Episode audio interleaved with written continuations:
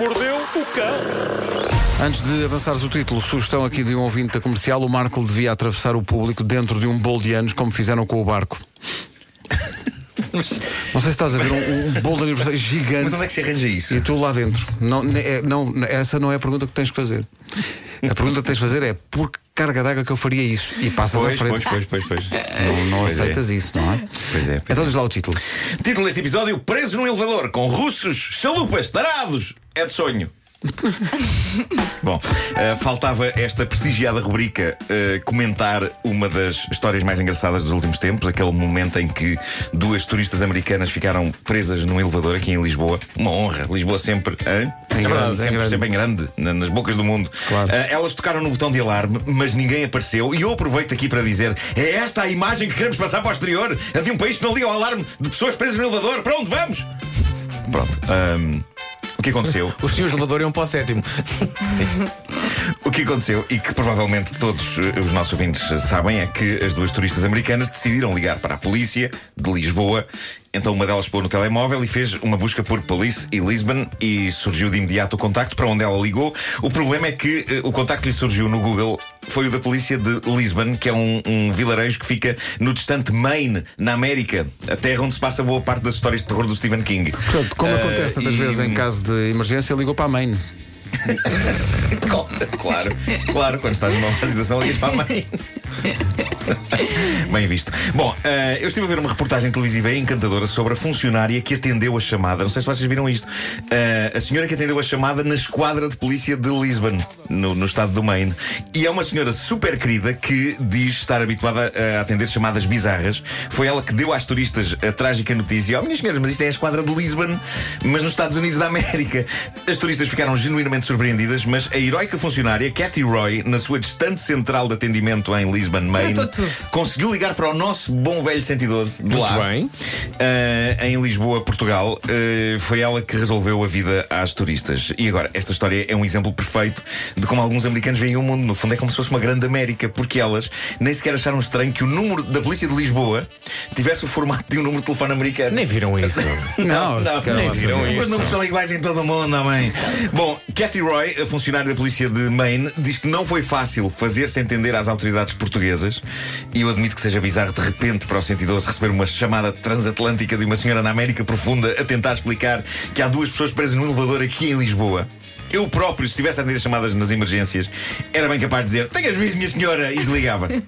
É por isso que eu não atendo chamadas nas emergências porque eu lhe era desagradável. Bom, no que toca a grandes chalupas da humanidade provenientes da Rússia, tenho aqui duas entradas para essa magnífica enciclopédia. Primeiro, tenho aqui a história do casal que estava num engarrafamento em São Petersburgo. O trânsito não andava nem por nada e este casal decidiu arranjar uma maneira de passar o tempo. A temperatura do ar estava ótima, por isso eles abriram a janela de cima do carro, despiram-se e, para espanto dos restantes condutores no engarrafamento, saíram pela janela de cima do carro e efetuaram isso que vocês estão a pensar. Ali à frente de toda a gente. Quer dançar o YMCA? Claro. efetuaram uma notícia carnal. Mar... Espera, o, o termo utilizado foi marotice carnal. Marutice carnal. Sim. Eu vi um vídeo. Parabéns. ah, não se via muito bem. Não, mas, viu por interesse Claro, jornalístico claro, de claro. Que outra, que outra razão? Claro. Mas o vídeo feito por, provavelmente por condutor que Por estava. no, no outro carro? Sim, outro carro. claro, claro. Ah, não se via muito bem, porque entretanto depois puseram uma data de quadradinhos em cima deles, Tá mas percebia-se que a festa foi bonita. A festa foi bonita, pá. Ah, para eles. Ah, mas como Mas em comprova. cima do carro? Não, eles saíram pela, pela, pela janela. pelo aquela, aquela janela que abre, não é Sim. bem o jadilho, é aqueles, é aqueles carros que têm só uma janela em cima assim. Sei, já sei. Eles saíram por aí e fizeram, fizeram. ah, e pronto, e foi filmado, mas como o comprova ah, uma longa e salutar tradição de vídeos de coisas bizarras que acontecem nas estradas da Rússia, eu não me parece que ninguém no engarrafamento tenha achado particularmente estranho. Eu acho que as pessoas na Rússia veem uma coisa destas e pensam. E batem palmas. Olha, olha que curioso. Bem, deixa-me cá captar o meu carro de forma absolutamente gratuita para dentro de um rio. é isto que deve ter acontecido a seguir. Uh, bom, vamos uh, fechar uh, este capítulo sobre grandes chalupas da humanidade provenientes da Rússia com este outro senhor. Eu não vou julgar, cada um sabe de si. Tenho aqui a história de um indivíduo de Kaliningrado, na Rússia. Este homem tem tatuagens em 90% do corpo, incluindo nos globos oculares. Ah, a parte, bom. parte branca. Ah, ele. ah, o que aconteceu é que ele, ele é albino e diz que sempre se sentiu deprimido pela palidez ah, da sua pele. E diz ele, como sempre gostou muito da cor cinzenta, decidiu cobrir grande parte do corpo num tom tipo ardósia.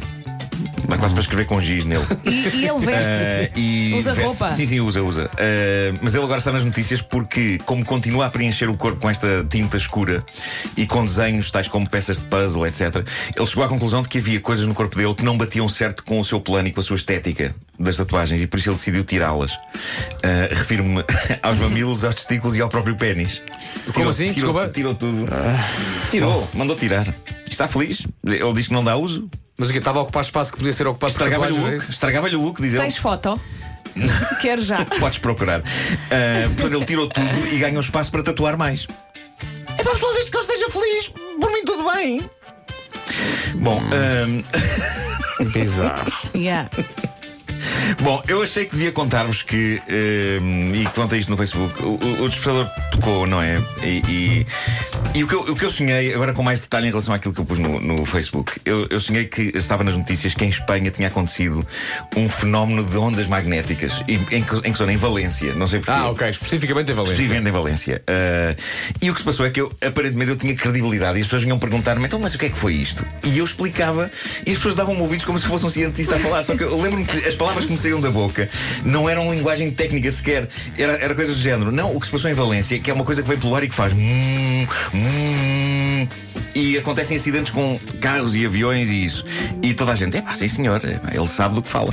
E eu lembro de estar a falar convosco aqui no estúdio e dizer, é pá, pessoal, nós ainda vamos levar com as ondas de choque disto, ok? E vocês, ah, E estás nós, maluco, não, estás maluco, estás maluco.